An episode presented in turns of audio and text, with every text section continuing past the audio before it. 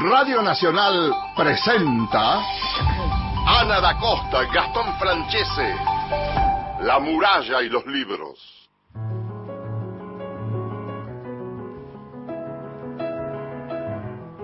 Hola, ¿qué tal? ¿Cómo están? Muy buenos días. Bienvenidos, como todos los sábados, a esta hora, a un nuevo encuentro de La muralla y los libros, el programa de la Biblioteca Nacional me acompaña y hacemos juntos cada sábado con Gastón Francés La muralla y los libros, junto a Cristian Blanco en la coordinación de aire, Marcelo Cruz en la operación técnica. Le damos la bienvenida a todos. Hola Gastón, buen día, ¿cómo estás? ¿Qué tal Ana? Buen día, buen día a los chicos que están acompañándonos y buenos días a nuestros oyentes y obviamente a una nueva edición de La muralla y los libros. En este caso con, vamos a tener la posibilidad de hablar con alguien de Córdoba. Córdoba que estamos pasando un momento bastante duro con respecto a la, a la pandemia, ¿no? Sí, hablábamos el sábado último con María Teresa Andrueto. Hoy vamos a hablar con otra escritora que también, como decías recién, vive en Córdoba, Carla Suez. Vamos a hablar de su última novela y no vamos a contar el final. No no vamos a contar el final de la novela, pero podemos hablar de muchísimas otras cosas que, uno puede ir eh, descifrando y puede ir eh, leyendo en este recorrido por Furia de Invierno, su novela. Una novela corta, pero impactante. Pero fuerte, ¿eh? Fuerte, Muy sí, fuerte. sí, sí, sí. Eh, les digo a nuestros oyentes 0810 222 0870 si quieren comunicarse por teléfono dejar tienen 30 segundos para comunicarse y si no por eh, WhatsApp al 11 65 84 0870. Ayer fue la apertura, la inauguración de Filba. Filba en esta modalidad virtual, así que mm, eh, te contaba que vi la, inauguración donde habló Joyce Carol Ut, que mm, durante muchísimo tiempo, contaba ayer Amalia Sanz, la, directora de Filba, estuvieron detrás de esa, de esa presencia para, para el Filba y fue interesante algunas cosas que, que contó, algunas pinceladas que dejó en su charla de inaugural del Filba, habló de la literatura, dice, la literatura evoluciona a través de la narración oral y entonces contaba un poco los libros de su biblioteca, lo que implica la revolución digital en, la lectura en la actualidad. Y también recordó su primer libro, un libro al que le tiene particular aprecio, que es Alicia en el País de las Maravillas. Mm. Eh, y también dijo que la literatura comienza con un estado de misterio. El FILBA, que arrancó anoche, va a estar toda la semana, nueve días, realmente tiene una programación espectacular, así que les aconsejo que entren y se fijen porque hay cine, charlas, traducción, poesía, de todo en, en Filba. Así que les, les recomiendo la página que es filba.org.ar. Vamos, ¿te parece? Y saludamos a Perla Suez. Perla que está en Córdoba. Hola Perla, muy buenos días. Ana Acosta. Hola, buenos días. ¿Cómo están ustedes? Hola Perla, un gusto. ¿Dónde estás? ¿En qué lugar de Córdoba? Yo estoy en la ciudad, en plena ciudad, en el barrio de Nueva Córdoba, frente al Parque Sarmiento, no sé si conoces, pero bueno, acá estoy tratando de ver un poco de verde para dentro del encierro y la guarida que tenemos que tener casi todo, por lo menos Córdoba, en este momento estamos con un brote bravo, bravo. Perla, ¿qué, no, qué nos contás de, de, esa cotidianidad que, que les toca vivir? y es dura, ¿no? Es dura y las consecuencias también son muy duras, evidentemente. Eh, lo que sabemos todos, ¿no? Lo que sabemos todos. Eh, en cuanto a mi trabajo, yo, yo tengo mi estudio enfrente de, de, de mi casa, de mi departamento y no, no voy. Trabajo en casa y prefiero prefiero guardarme y, y con mucha lentitud. O sea, me cuesta concentrarme y creo que nos pasa mucho a todos y hacemos todo un esfuerzo para, para estar bien, para poder leer, para... Hablabas del Silva, yo anoche también le escuché a Joyce Caroloy y eh, que admiro profundamente en su escritura y y me, me parece que lo que está haciendo el Silva es una maravilla y que hay que seguirlo. Este, bueno, me fui un poco por las ramas, pero creo que, vale la pena decirlo. Claro, sí, sí. Recién hablabas, eh, hablamos de la literatura, ¿no? La, visión que tiene cada escritor sobre, bueno, algunos temas puntuales. El, tema que plantea el Filba es la transformación. Pero quiero tomar una de las palabras que, que dijiste recién y que dijiste el verde, hablabas del verde. Y yo quiero ir a la infancia porque uno, muchos escritores hablan de la escritura y escribir desde la memoria. Entonces quiero ir a ese momento, tomar la palabra verde para ir a, tu infancia, en la época que tu papá era médico y que recorría en un Ford de época, que era un descapotable, la llanura de Entre Ríos. ¿Cómo sabes? ¿Cómo sabes? Me encanta eso de ir al verde eh, y que y te retomes como estás como indirectamente retomando mi, mi primera novela para adultos, que es El Letargo y toda la trilogía Entre Ríos, de alguna manera. La trilogía, sí, exactamente. Me parece que es un punto de partida para, para recordar de alguna forma eh, llegar a esta última novela, Furia de Invierno, ¿no? Y tomar este epígrafe que dice, esta historia es una ficción y no apunta a ninguna realidad en particular, cualquier semejanza con esta es parte del azar, pero digo, el azar es relativo porque también se escribe desde este lugar, ¿no? Que es la memoria y por eso quería ir a este momento de la infancia, la llanura, cuánto hay de este verde en tu obra. Y como decías recién, la trilogía de Entre Ríos, uno puede pensar también ahí. Claro, claro. Y sí, y sí, yo creo que uno está atravesado, cruzado eh, por, por ese verde que vivió de niña, porque la infancia ha sido es fundamental en la vida nuestra. Nunca nos podemos separar definitivamente de ella y yo creo que yo tejo las palabras cuando trabajo, eh, aunque esté invisibilizado ya ese mundo, porque yo a los 15 años que vivo en Córdoba, este, bueno, ha, sido fundamental para mí y creo que no hubiera podido eh, sacar ni una palabra de mi, de mi cuerpo, de mi interior, por lo menos eh, visceralmente hablando, si no hubiera vivido en esa, en ese lugar, con ese verde, en esa llanura infinita y eh, con una infancia solo comparable a, Cinema Paradiso, porque yo era la hija del doctor y podía en el pueblo ir y venía, entraba al cine, eh, veía al, al señor que proyectaba las películas, me dejaban entrar vi la Dolce Vita cuando tenía 10 años, imagínate. Era, era la, era la tierra mía y de los niños que jugaban conmigo. Nunca vi nada extraño, como si el mundo fuera posible, como si hubiera sido posible un paraíso, ¿no? Un, mundo que no existe. Entonces eh, hay una búsqueda, y ahí ya entro en, en, la escritura y tal vez esté llegando al letargo. Este, cómo uno va transitando el camino autobiográfico siempre, de alguna manera, ¿no? Eh, cosas que escuchó, cosas que oyó, que vivió, eh, eh, se, se tejen, se tejen, se, se, tallan cuando uno trabaja con las palabras. Es inevitable, consciente o inconscientemente. Entonces, cuando llego al letargo, que ya uno eh, en la madurez ve el mundo desde otro lugar. Eh, Duque, el protagonista del cual no puedo hablar mucho porque viste que es una novela que si decís algo, sabes todo ya. Sí.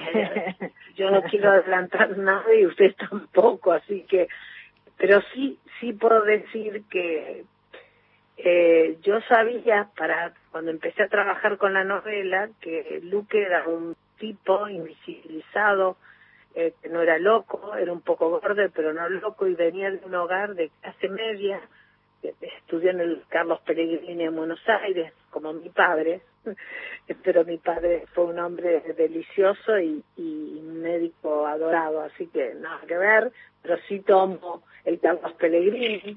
Bueno, y el, el padre de él trabajó toda su vida, pero no termina bien su vida, ¿no? Entonces, todas las influencias que recibe el Duque como, como persona, ¿no? Y cómo el entorno familiar, el contexto familiar se va oscureciendo terriblemente con la muerte de la madre, ¿no? entonces eh, yo necesitaba dibujar una trama por su forma de ser. Entonces eh, ahí empezó mi trabajo de, querer llegar al hueso y, evitar juntar materia grasa en el camino. Yo soy muy eh, concisa, así, no, no, es como parte de mi estilo, no, no, no puedo, eh, nunca voy a escribir una novela de 300 páginas o de 700, imposible, porque no, no es, no es lo que me nace, ¿no? Siempre tratando de visualizar y de poner en imágenes lo que cuento, al menos eso es lo que intento. Perla, eh, hay que decir también, sin adelantar mucho, como vos señalabas, eh, que Luque es de alguna manera una persona eh, que está huyendo de Buenos Aires, va a ir hasta Paraguay. Tal cual. Mm, va a ir acompañado de sus fantasmas, sus recuerdos. E, e, este, este, este, dato autobiográfico también está en el personaje. E, esto marca su, su pasado, marca también su presente y va a marcar su futuro. Tal cual. Sí, sí, sí. Tal cual, tal cual. Me encanta la, mirada que hace de, de él. Y bueno, y ahí también está Entre Ríos, porque yo de niña. Eh, era la época en que el los ferrocarriles en el país eran los medios de comunicación fundamentales y cómo se los extraña, ¿no? Se los añora. Y pasaban, eh, pasaba el, el, tren que venía de Buenos Aires, pasaba por Basavilbaso, en, donde yo vivía, que era un nudo ferroviario muy importante, y seguía Asunción y yo veía a esa gente, niña andando en bicicleta o caminando por, por la zona, cuando pasaba el tren, que a nivel para que cruce, veía a esa gente que viajaba y que iba ahí colgada desde el, tren de cola, y, a mí eso me marcó, fíjate que en la trilogía Entre Ríos me decía los otros días un periodista, y es cierto, en la trilogía Entre Ríos, en Humo Rojo, en el, siempre hay un tren que cruza. Eh, cómo entran los hasta hasta las imágenes que uno ha vivido dentro de las historias, ¿no? Sí. Después vamos a hablar sobre el sobre el cine y sobre esta economía que de, de, algunas palabras, pero quiero ir al tema de la violencia porque aparece en tu obra eh, en, en, Furia de Invierno uno piensa en este vínculo entre el padre y el hijo ¿no? La violencia entre un hombre y una mujer, en el caso de Omar a Isabel, eh, de una mujer a un gendarme, en el caso de Rita con el gordo. Y, eh, y en alguna oportunidad vos señalaste que hay que comprender de dónde venimos y por qué somos como somos. Me interesa hacer una reflexión sobre esto, ¿no? Y, la, y la violencia que aparece en, en Furia de Invierno. A ver si te puedo contestar eso es muy interesante tu pregunta y sí, me atraviesa mucho el tema y me preocupa y, es parte también muy fuerte de la construcción de los, de los conflictos. Yo digo que cuando el mundo se oscurece, esa oscuridad también aparece en la literatura, ¿no? En la escritura. Y la, escritura al mismo tiempo, eh, frente a esa violencia, eh, la escritura que uno escribe también es un lugar de protección, de trabajo y un lugar donde uno puede ser alguien, ¿no? Eh, es un espacio de felicidad y de desafío, pero al mismo tiempo de tormentas, de, de, de, de, de, de poner al descubierto de, de, ese misterio del que hablaba ayer tan maravillosamente Carol hoy, ¿no? Eh, el, misterio, es eh, de, de velar el misterio que hay detrás de un individuo que no es nadie ni lo va a ser. Tentada muchas veces, no voy a adelantar nada, quédate tranquila pero hay muchas veces, muchos momentos en la novela que está tentada, tentada por sacarlo adelante.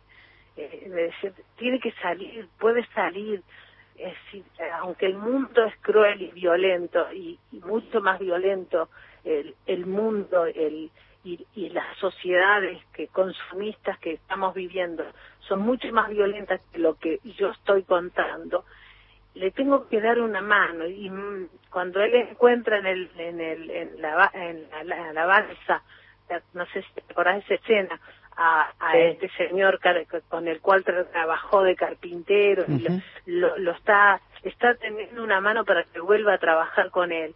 Y él Creo que es el, único momento, es el único momento de la novela de tanto cariño, ¿no? Donde fluye eh, ese recuerdo tan tan guardado y tan querido para él, ¿no? Ese hombre que donde él trabajó en esa carpintería, hasta se, huele el olor de la sardina en el cuerpo, ¿no? Olor a palo santo, que dice. Sí, tal cual. Y bueno, pero dije, no, no, no es la no, no va a funcionar, no va a funcionar. Yo sé que va a doler, pero duele, pero esa es la realidad. Eso es lo que están viviendo millones de personas en el mundo, no solo en la Argentina, ¿no? Eh, seres invisibilizados que andan eh, vagando por la tierra en busca de un trabajo, en busca de un lugar y ahora ni hablar con la pandemia, pero la novela es anterior a la pandemia. Y, y creo que que uno eh, de alguna manera en la escritura eh, atraviesa una frontera porque esa frontera de, violencia digamos eh, uno la cruza y solo a través de la ficción se puede se puede hacer. Creo que también hay como una cosa muy fuerte que, que siento pero te la voy a decir que hay en este momento con la pandemia y todo ahora estoy escribiendo un tema también terrible que, tiene que ver con la trata pero es con la trata de personas pero es detrás de la historia, estelón de fondo.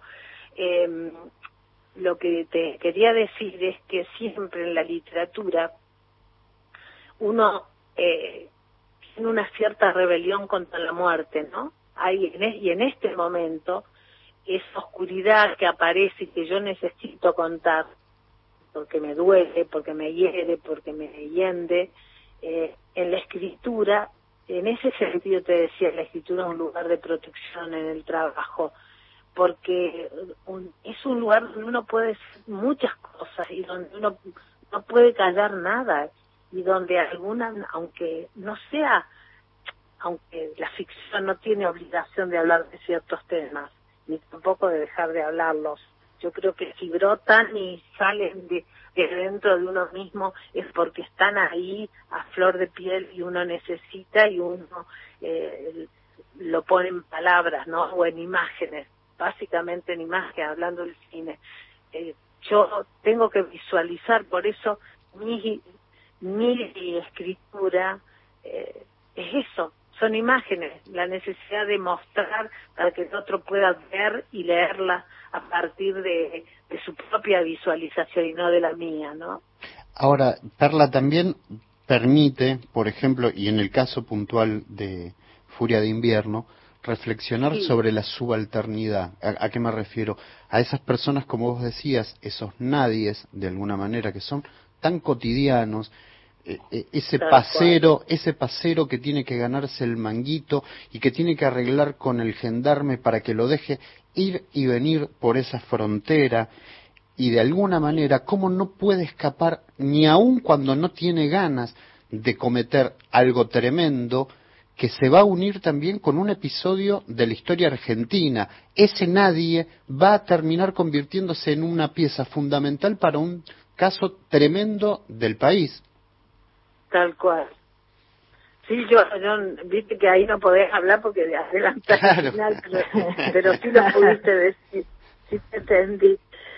Y bueno, viste, él tiene que matar para sobrevivir. Cuando mata al gordo, eh, y si Luque no dispara, lo mata a Rita o alguien de los compinches de Rita. O sea, eh, y eso no es una paranoia eh, de él, es una realidad que está pasando todos los días, ¿no? Y que bueno, y que la escritura aflora de esta manera, con lo que yo puedo en este mundo que siento que estamos viviendo un mundo salvaje en una sociedad hipócrita que da pocas oportunidades a, las personas, ¿no?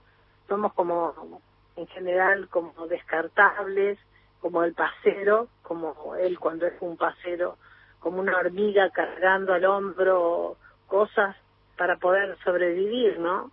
Y, y, a dónde va y de qué escapa, te preguntás.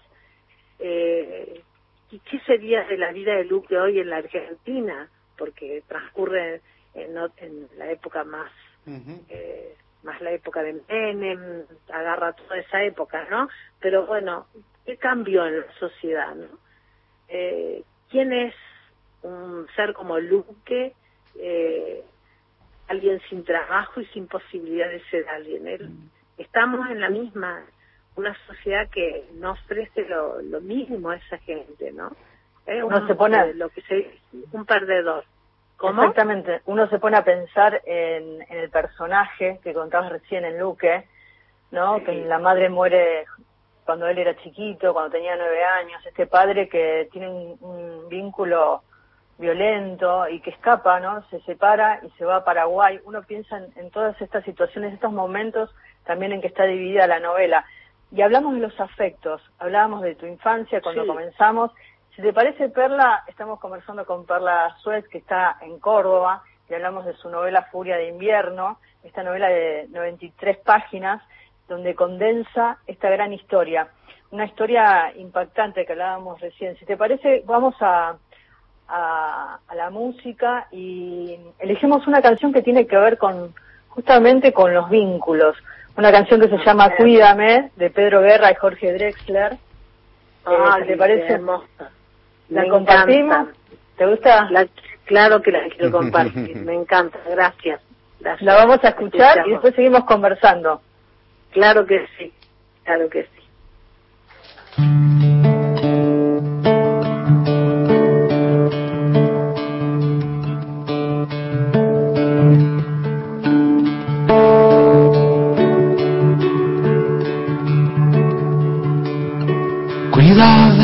Labios, cuida de mi risa, llévame en tus brazos, llévame sin prisa,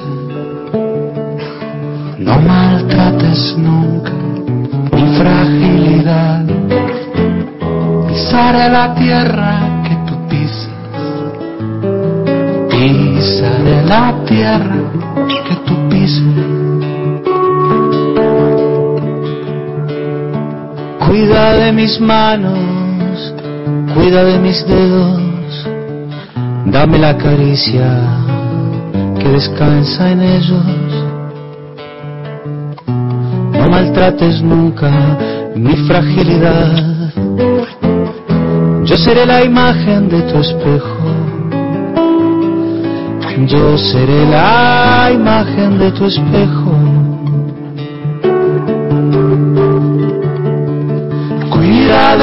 Sueños, cuida de mi vida, cuida a quien te quiere, cuida a quien te cuida. No maltrates nunca mi fragilidad. Yo seré el abrazo que te alivia. Yo seré el abrazo que te alivia.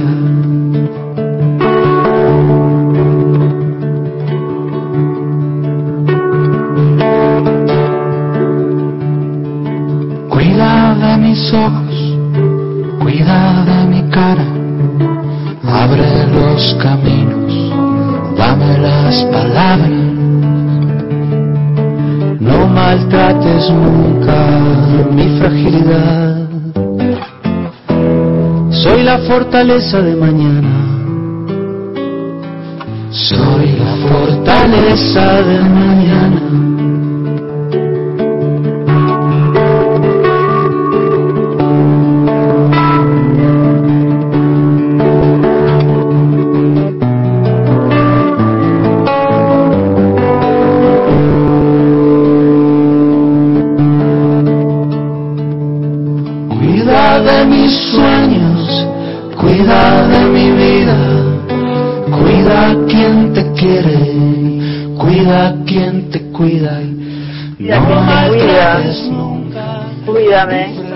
Guerra y Jorge Drexler, una, una canción que habla justamente de esto, ¿no? De, los afectos y, pensando en los afectos y en, y en Perla Suez, con ella estamos conversando desde Córdoba, que leí por ahí en una entrevista que, que desde tu lugar de trabajo se ven las raíces de un árbol y pienso en lo que conforma las raíces de, de, de, tu obra, de tu trabajo, de tu formación, y tiene que ver con el cine también. ¿No te formaste en la Escuela de Cine de Santa Fe?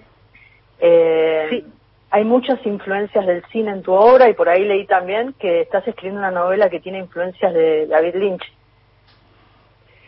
Y sí, mira, eh, en realidad fue el país del diablo donde más influencia de David Lynch creo que tenía de esa entrevista este que tiene que ver con ese ese tipo de búsqueda, ¿no? Que me dejó el mm. cine. Efectivamente, yo me formé eh, en Córdoba, en la Escuela de Cine de Córdoba, pero la mayoría de los profesores venían de Santa Fe, eran de la escuela, de la hermosa escuela que que se generó allí con, con los mejores eh, eh, escritores, críticos y directores de cine, ¿no? Que tuvo Santa Fe en los años 70. Una, una eh, tuve profesores que me dejaron una marca indeleble, ¿no? Este, y yo creo que el cine, a mí que además soy fanática, fanática del buen cine, digamos, sería bastante relativo cuál es el buen cine, pero bueno, estamos hablando de, calidad artística. Pero, hablaste eh, recién de, David Lynch y David Lynch en estos tiempos que está haciendo una especie de, de reporte diario del tiempo, no sé si lo viste en el en canal de YouTube, que hace un reporte diario del tiempo y va soltando ahí algunas frases que tienen que ver con, con su... No lo vi que eso, y va soltando frases de qué? Eh, te lo voy a pasar porque es, es realmente una, maravilla lo que hace.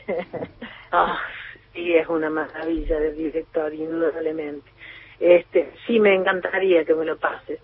Eh, lo que te quiero decir que sí, que a mí me dejó una, aunque estudié en la escuela, de la Facultad de Letras, eh, hice literatura, a mí la literatura me dejó, la facultad me dejó las lecturas, que lo que a la Universidad Pública, Universidad Nacional de Córdoba, le agradezco infinitamente que las lecturas que me dejó, o sea, que eso me permitió a mí también despegar para la escritura, ¿no?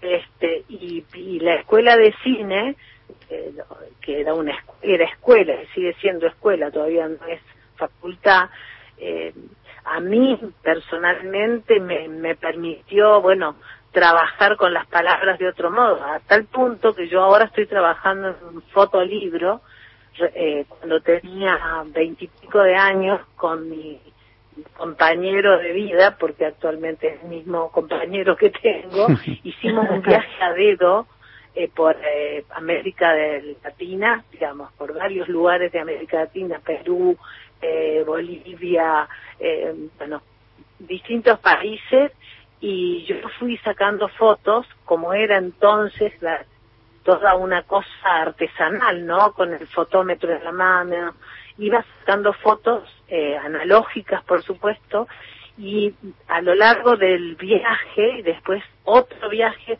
a Europa y entré en la Europa eh, de la cortina de hierro todavía, era antes de la perestroika, saqué fotos, fotos, fotos, y ahora eh, tengo qué sé yo, como seis mil eh, fotos tomadas y he hecho una selección que me he quedado más o menos con 70, un trabajo así de hormiga de ir separando. Los guardé a los negativos en un lugar fresco y se conservaron durante 40 años. Entonces ahora he hecho un rescate de esas fotos y le estoy poniendo texto. Entonces digo, bueno, no me, no me he podido separar de la imagen nunca. O sea, para mí es, fundamental. Ahora estoy tratando de componer otra cosa que es en base a mujeres. Tenía un título, tiene un título provisorio que se llama Tres Mujeres, pero ahora ya no son tres, son cuatro. Va creciendo la historia. Y, mm, y no me he podido separar de esa necesidad de contar una historia, un conflicto, eso me enseñaron y eso es lo que aprendí con, H, digamos, eh, se internalizó muy fuerte en mí. Yo necesito un conflicto, necesito una historia, no puedo eh, fluir así porque sí, porque hay algo en mí que me dice, tal imagen aparece, esa imagen va creciendo y cuando acuerdo eh, me está pidiendo un personaje, me está pidiendo que le cuente lo que le pasó. Entonces, siempre hay como una necesidad de contar una historia, ¿no? Creo que así arrancó, como decía Lloyd ayer, así arrancó la ficción en la historia de la humanidad, con la necesidad de contar algo, ¿no? Así que el cine ha sido vital siempre y que creo que a medida que pasa el tiempo y escribo, más necesito verlo antes de decir, bueno, dejo de corregir, dejo de corregir. Mm, Perla, te, te, traigo un segundo de vuelta a Furia de Invierno porque quería, quería eh, consultarte con respecto a la estructura también, cómo fue armado, y esto se lo podemos compartir a nuestros oyentes, que vos seleccionás tres momentos históricos, 1979, 1983 y 1994. En esa trama que nosotros decías que, que, nos servía para, para pensar en estas cotidianidades de personas que no la pasan bien, mm, podemos también pensarlo como una especie de, de, de, una trama circular, si se quiere, porque él se va de Buenos Aires en 1979 hace todo un viaje, un camino, esta violencia que lo marca y de la que no puede salir, y es como una especie de círculo, no puede salir de ese círculo de violencia. Sí, tal cual vos lo has definido. Eh, ¿Cómo nace esto? Mira, y nace en realidad la historia casi nace por el final, vos sabés. Eh, por eso fue un recorrido muy difícil de trabajar, porque yo tenía como el final. Yo decía, este hombre, yo sabía que era un ser, eh, un ser nadie, pero sabía cuál era su viaje.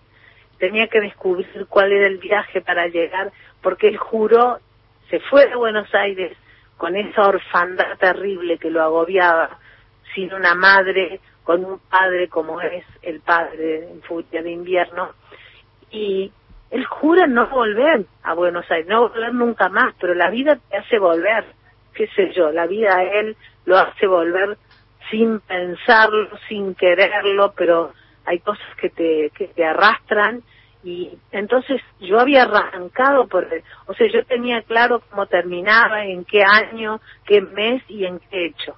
Eso tenía claro. Tampoco quería contar lo que ya está contado y vivimos terriblemente, ¿no? Así que eh, fue un camino difícil porque además escribí una novela con un solo, prácticamente un solo protagonista. Hay otros, obviamente. Sí, pero secundario, claro. el gordo, eh, todo, el padre, pero tenían que ser como casi flashback de, de, su vida, el, el, la columna vertebral era él, él es el que, el que, el que viaja, digamos, ¿no? Entonces fue eso muy difícil porque era como desandar el camino.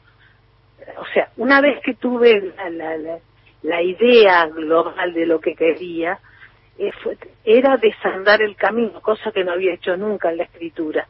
Y eso ha sido duro, difícil, pero al mismo tiempo el, gran desafío, porque es eso la ficción, uno está desafiando todo el tiempo a, a lo que ya vivió, a lo que ya escribió, con, con ese temor siempre a no repetir, ya está, ya conté, esto no puedo volver atrás, no puedo dejar de contar esto que, me interesa y que me apasiona. Y la peleé, la peleé, la peleé, y, y fui desandando el camino hasta que llegó un momento cuando él está en Paraguay y pasa lo que pasa, que bueno, lo enganchan para volver y él no tiene más remedio que volver. Y ahí enganché con, con, con la historia final, digamos. Entonces, este, creo que e, es maravillosa la ficción, ¿no? Porque nos permite eso, eh, recorrer un camino diferente al que al que recorremos, es el gran misterio que hay que revelar, eh, que a veces podés y a veces no, a veces tiras todos los borradores, tiras toda la basura después de un día entero de trabajo, eh, no importa, pero es, es, es el desafío, es fascinante, es lo que te da ganas de vivir. Bueno, como escritora digo eso, como lectora también. Yo cuando estoy leyendo un libro y que me, me, me la verdad que me, me conmueve profundamente el mundo que me rodea, lo terrible que estamos viviendo la pandemia, todo lo que pasa, no me interesa, no existe. Existe ese mundo que yo estoy leyendo, ¿no? O que estoy viendo en una película. Por ser la voz, vos dijiste en un momento de, de la charla eh, que, que, fuiste hasta el hueso, ¿no? O sea, evitando todos los caminos, cortando, cortando caminos incluso, y, en tus novelas también se percibe eh, esta poética que se apoya más en el, en el, sustantivo y en el verbo. Hay una economía también en, las, en el uso, por ejemplo, de los, de los adjetivos, y en algún momento dijiste que, que el adjetivo en tu obra a vos no te funciona.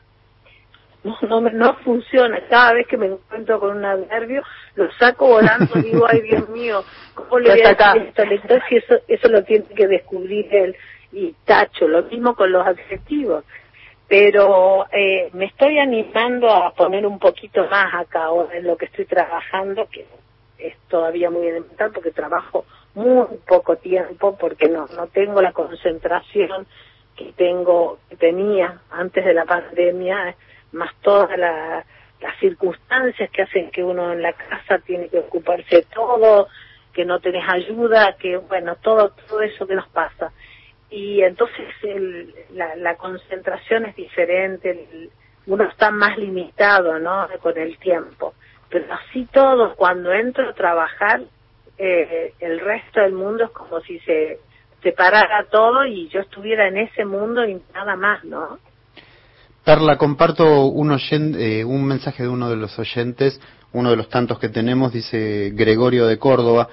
Chicos de la muralla, los escucho. Eh, qué maravillosa la frase de la escritora cuando dice, donde hoy nos toca vivir en un mundo tan hipócrita, una gran verdad, en algo nos estamos equivocando los seres humanos que no podemos encontrar un camino donde podamos vivir con un poquito de dignidad. Prometo que voy a buscar el libro, Furia de invierno, Gregorio desde Córdoba, así que te felicita. Muchas gracias, un coprovinciano. Ahí está. Gracias a Gregorio. Este, Perla, te quería, te quería preguntar por último eh, sobre César Tiempo, que era primo de tu padre. Y... ¿Cómo sabes? ¿Cómo sabes, no? Y César Tiempo que tiene que ver tanto con la Biblioteca Nacional, es inevitable hacerte esa última ¿Qué pregunta. parece? sí, yo tengo algunas cartas de que encontré cuando murió mi padre y mi madre y viste me tocó a mí porque yo tengo un solo hermano que vive en el extranjero así que me tocó a mí hacer toda la mudanza y encontré algunas cartas de ese tiempo de ese tiempo a mi padre y algún día tengo que dejarlas en la biblioteca nacional. Las tengo separadas y bueno no se pueda volver a Buenos Aires tendré que ir hasta el archivo y decirles bueno acá les dejo esto no Sí, eh, era primo de papá, yo lo conocí venía mucho a mi casa en Basavilbaso y también eh, básicamente cuando vivíamos en Entre Ríos, ¿no? Y bueno, y yo me crié en una en un clima de, de, intelectuales judíos muy, rico porque también el hermano de mi padre, de un intelectual Máximo Yahutsky, eh, eh, hay un libro que dejó que que una entrevista que le hizo Mario Diame, el periodista, este, eh, un libro Cómo ser judío, bueno, a mí me marcó profundamente y eso está en mis libros, Memorias de Vladimir, Dimitri en la tormenta, Cómo entra el racismo en la Argentina, y eran libros que yo los escribí no para niños, eran libros que me nacieron del alma, de adentro, y, y, y los chicos, como los grandes, lo leen y me dicen, no tienen edad esos libros. Y sí, no tienen edad, salieron en colecciones para niños. Pero bueno, me he criado en ese clima donde un César tiempo, y te voy a contar otro secreto, de mi padre, eh, cuando era médico en Entre Ríos, eh, atendía también un consultorio en Villaguay. Yo no lo, yo no lo conocí, pero mi padre lo atendió varias veces a, a Juan L. A Juan mirá, Mirá poeta. Ahora vos, fíjate, Perla, eh, eh, arrancamos la entrevista y Ana te hablaba de la memoria y cómo esas imágenes te iban. y cómo la memoria nos va tallando también nuestra propia vida. ¿Qué te parece? Entonces yo escuchaba eso que papá contaba, que él le llevaba poemas escritos a mano para que papá lo lea, compartía con él, mi papá también era muy buen lector. Y yo digo, miércoles, lo que me perdí, por favor. Y entonces lo agarro a mi hermano, que es mayor que yo, y él me dice que él se acuerda de él, se acordaba de él, que fue la etapa que vivió en Villaguay, ¿no? Después se fue al, al, río, al, lugar donde tenía que estar. Y digo, bueno, ya si hay cruces en la vida de uno, eh, las marcas esas profundas que te dejan, no sé, esa también pienso esa necesidad de escribir. Papá era un médico muy querido, pero era un gran narrador, o sea, contaba cuentos a todo el mundo. Y yo escuchaba y, y, yo creo que eso también marcó mi existencia, ¿no?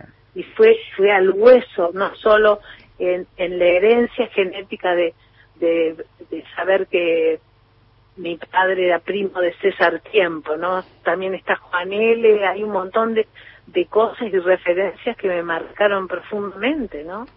Hablabas recién y dijiste, el mundo se oscurece y la literatura también tiene esas marcas, pero me gusta que hayas iluminado esta mañana con estos recuerdos de la infancia y como decía Gastón, miralo todo lo que trae y de qué manera nos talla la memoria los, los recuerdos, las vivencias, hablamos de César Tiempo y de Juan L. Nos iluminaste esta mañana. Gracias, gracias por esta comunicación, Perla. No, gracias a ustedes que han leído con tanto con tanto amor eh, Furia de Invierno. La verdad que les agradezco profundamente, es lo mejor que me puede haber pasado también encontrar lectores como ustedes. Un besote enorme. ¿eh? Muchísimas gracias y también a los oyentes que, como Gregorio, que, que tienen ganas de, leer la obra. gracias, Perla. Perla Suez pasó por la muralla y los libros esta mañana. Un beso enorme. Vamos a, vamos a la tanda y enseguida continuamos hasta las 8 de la mañana haciendo la muralla y los libros. Se viene la poesía, no se vayan. Aunque pensemos distinto, podemos ponernos de acuerdo y ser mucho más fuertes para crear una Argentina mejor. Hagamos lo que sabemos hacer. Levantarnos. Reconstrucción Argentina. Argentina Unida. Argentina Presidencia. Nacional. La radio pública tiene, tiene palabra. Tal vez por esos problemas de la especie humana fue que los europeos llegaron al continente, a la tierra que pisábamos sin decir esta tierra es mía. Juana Pimienta, Liliana Daunes. Desde esos tiempos se llevan de esta tierra la pimienta, las plantas medicinales, el oro, la plata, el petróleo, el litio. Domingos, desde las 6 de la mañana. Se llevan lo que hay y lo que no hay. Y dice la Juana que a eso ella lo llama robar. Por Nacional, la radio Pública. El Ministerio de Cultura de la Nación está para acompañarte. Duplicamos el presupuesto de ayudas durante la emergencia sanitaria con el nuevo Plan Federal de Cultura. Dos mil millones de pesos destinados a artistas, trabajadoras y trabajadores de la cultura, con extensiones de asistencias y novedades como el apoyo económico Fortalecer Cultura ampliaciones de planes para organizaciones y espacios culturales. Y los nuevos créditos, Línea Pymes Cultura. Nuestro plan es fortalecer para reconstruir. Más información ingresando a cultura.gov.ar. Cultura de la Solidaridad. Reconstrucción Argentina. Ministerio de Cultura de la Nación. Próximo programa. Crisis en el aire. Ahora nacional en todo el país. 7 de la mañana, 44 minutos. Aunque pensemos distinto, podemos ponernos de acuerdo y ser mucho más fuertes para crear una Argentina mejor. Hagamos lo que sabemos hacer. Levantarnos. Reconstrucción Argentina. Argentina Unida. Argentina Presidencia. La muralla y los libros con Ana da Costa y Gastón Francese.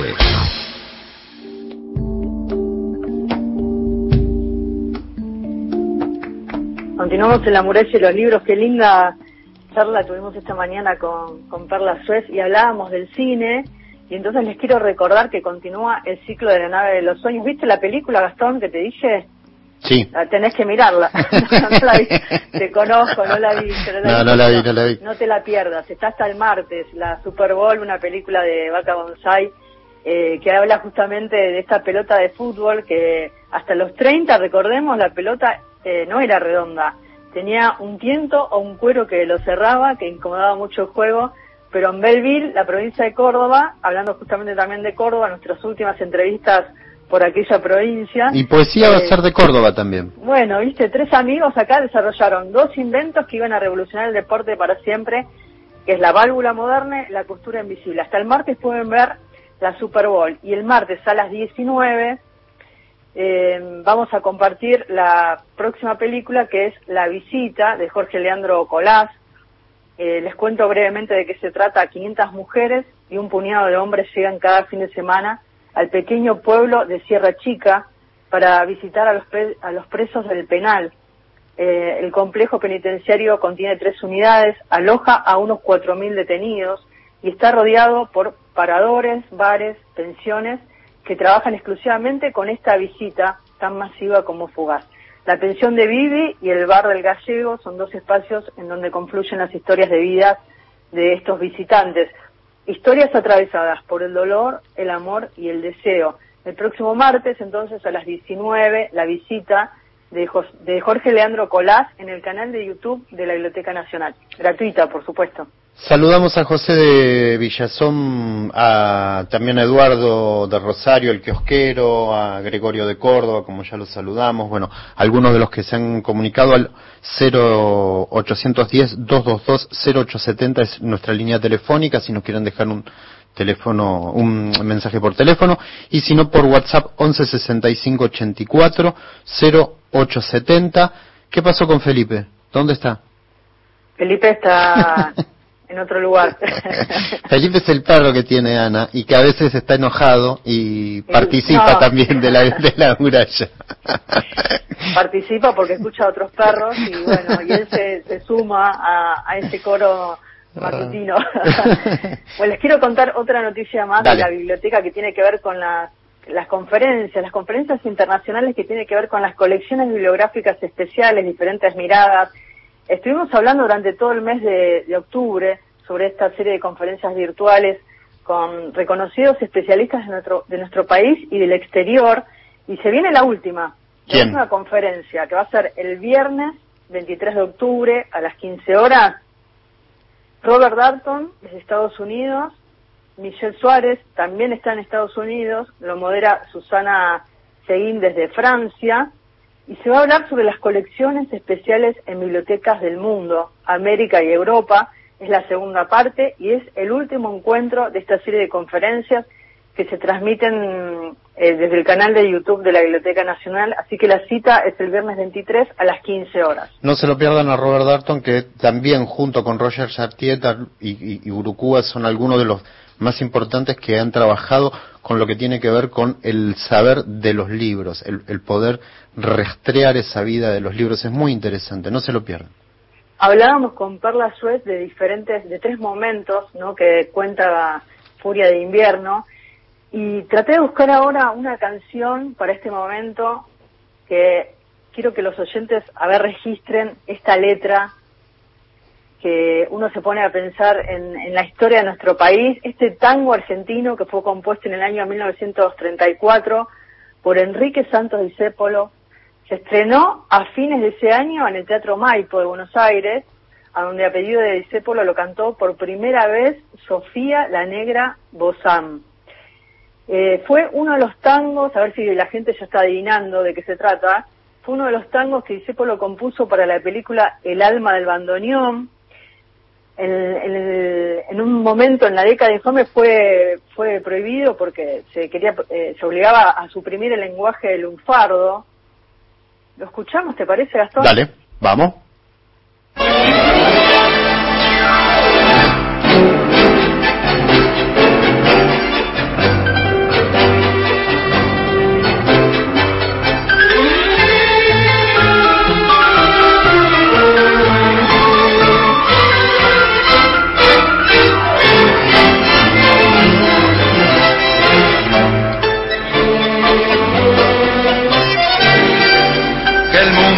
Será una porquería, ya lo sé.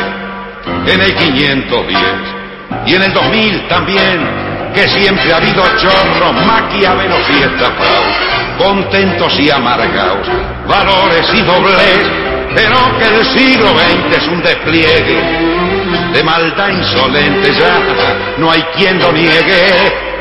Vivimos revolcados en un merengue y en el mismo logo todos manoseados. Hoy resulta que es lo mismo ser derecho que traigo. Ignorante, sabio, chorro, pretencioso, estafador, todo es igual, nada es mejor. Lo mismo un burro que un gran profesor, no hay plaza que va a haber, ni escalafón. Los inmorales nos han igualado, si uno vive en la impostura y otro afana en su ambición. Da lo mismo que sea cura, colchonero, rey de barco, cara dura o polizón.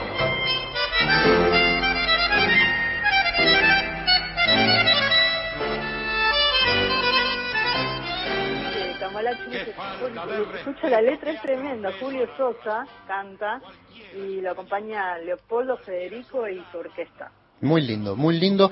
Época también que eh, el tango también de alguna manera daba cuenta de lo que estaba pasando, esa década infame que se iba a venir. Veníamos del crash del 29 en la bolsa y que trastoca todo lo que tiene que ver con las economías de, de los países.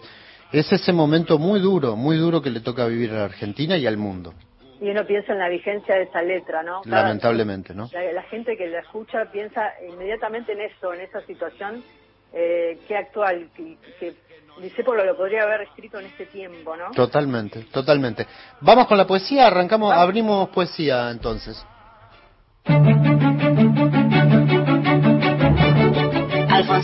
Siempre estás como ausente de la tarde. Raúl González Muñoz. Llora, llora, Brutaú. Enrique Banks. Alejandra Yo Pizarro. no sé nada. Hilario Azul.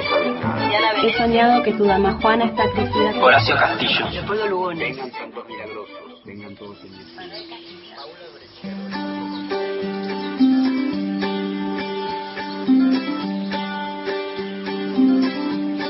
Hola, mi nombre es Joaquín Vázquez, soy escritor y docente, vivo en la ciudad de Río Cuarto, provincia de Córdoba, hace ya varios años, aunque no soy de aquí. Tengo publicados cinco libros, dos de los cuales son de poesía. El primero que publiqué se llamó La voz en los maderos, salió por editorial Cartografías de Río Cuarto en el año 2016. Y el segundo se llama Observaciones sobre las plantas, salió hace muy poquito, hace un mes, y fue publicado por Editorial Hemisferio Derecho de Bahía Blanca.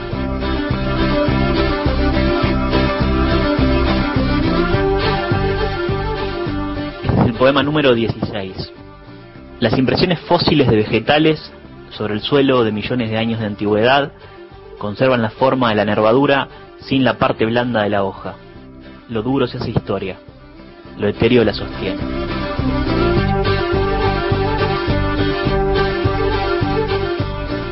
8. Ante la presencia de un parásito, las ramas de algunos árboles se defienden ahuecándose. Ahí donde el invasor hunde sus garfios, la madera viva se retrae hasta que el parásito cae o se seca.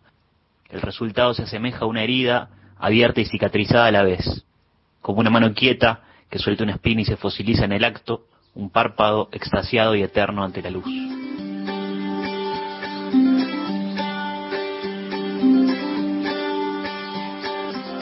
24. El duelo de las hojas caídas dura un año.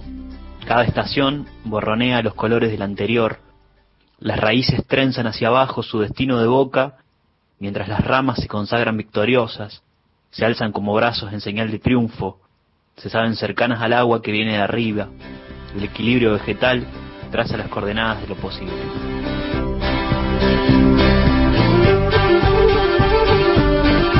Leer otro más, que es el poema número 18. Del bulbo toma fuerza un brote que avanza contra terrones flojos y piedras para eclosionar en la superficie. Nada sin bracear ni patalear, hasta que aspira un hálito de luz sobre el mar de humus. La épica de las plantas es su lucha a muerte contra la gravedad.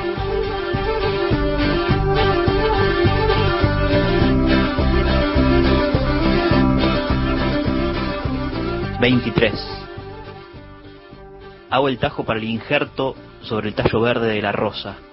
Retiro una porción de dos centímetros, sin espinas. La carne que tomo de mi antebrazo mide lo mismo. Savia y sangre se compactan bajo mi pulgar. La tierra abriga negra. Mi cuerpo rechaza la flora, pero la rosa reacciona bien. Algo florece antes de que se cure mi cicatriz.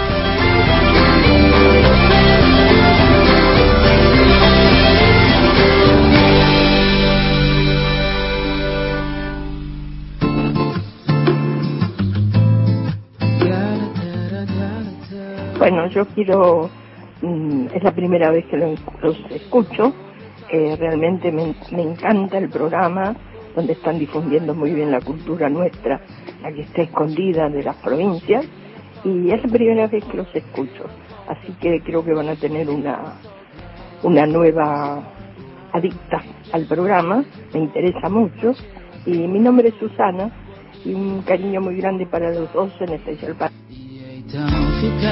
Ahí estaba Susana, también nos escribe Marcela del noroeste de Córdoba, nos agradece por la... Le, gusta el programa y nos agradece por Perla, por Perla, por Perla Suez. Y déjame decirte que Joaquín Vázquez, quien escuchaban recién, es uno de los chicos de Córdoba, de que con los que armamos el especial, vos ya lo escuchaste, pero nuestros oyentes no, de Glauce, y que en algún momento me gustaría que los tengamos a varios de estos chicos, a jóvenes poetas, hablando de una poeta mm, eh, histórica de la provincia de Córdoba, pero además que también hablen de su poesía. Así que lo tenemos en carpeta eso. Sí, me encanta, me encanta la idea de... A muchos oyentes les gusta la poesía en el programa, me gusta mucho la música que elegís mm. para, para estos poetas y, que ellos tengan presencia, ¿no? Mm. Gracias Susana por sumarte a nuestra familia de la muralla y los libros, ¿eh? Un placer enorme. Y quería comentarles que falleció esta semana a los 82 años Horacio Salas, poeta argentino, exdirector de la Biblioteca Nacional, y uno puede pensar que también en, la obra que nos deja, en su legado, eh, pensar en alguno de sus libros, El tiempo insuficiente, eh, Mate Pastor, Generación Poética del 60, El Otro, Antología Poética, Homero Mansi y su tiempo, conversaciones con Raúl González Unión. Eh, la biblioteca lamenta profundamente su partida y, acompaña a sus familiares en este momento de la pérdida de, este gran poeta argentino Horacio Salas. Gracias, Ana. Ya está llegando la gente de, Crisis. Eh, sí, nada, eh, volvemos a a pensar en esto de, cómo dejan marcas eh, las personas cuando pasan por una institución y es re importante que, las recordemos. Así es. Llegamos al final del programa. Marcelo Cruz, el talento de Marcelo Cruz en la operación técnica, Cristian Blanco en la coordinación de aire y producción. Muchísimas gracias a todos, a los oyentes por la compañía, por estar ahí como cada mañana a las 7 de la mañana, nuestra cita nos encontramos el próximo sábado. Cuídense. Mañana feliz Día de la Madre. Un beso grande para mi mamá y para todas las madres. Un beso. Chau, chau. Buena semana.